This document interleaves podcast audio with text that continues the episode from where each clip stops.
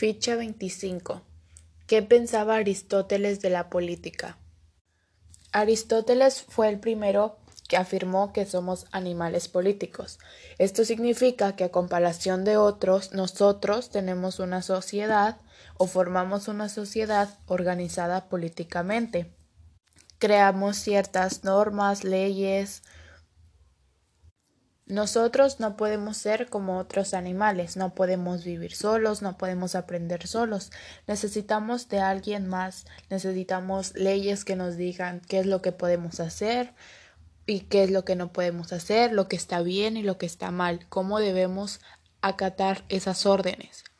Nosotros tenemos conciencia y el grado de racionalidad para darnos cuenta de que podemos o debemos vivir tal como otras personas o tal como la sociedad nos dice que vivamos. En el libro menciona un ejemplo que es que la tortuga o el caballo pueden aprender a ser ellos mismos solos sin la necesidad de tener unos papás. En cambio nosotros, nuestros papás nos dan órdenes en la casa como tienes que hacer tus deberes, tienes que hacer tus cosas.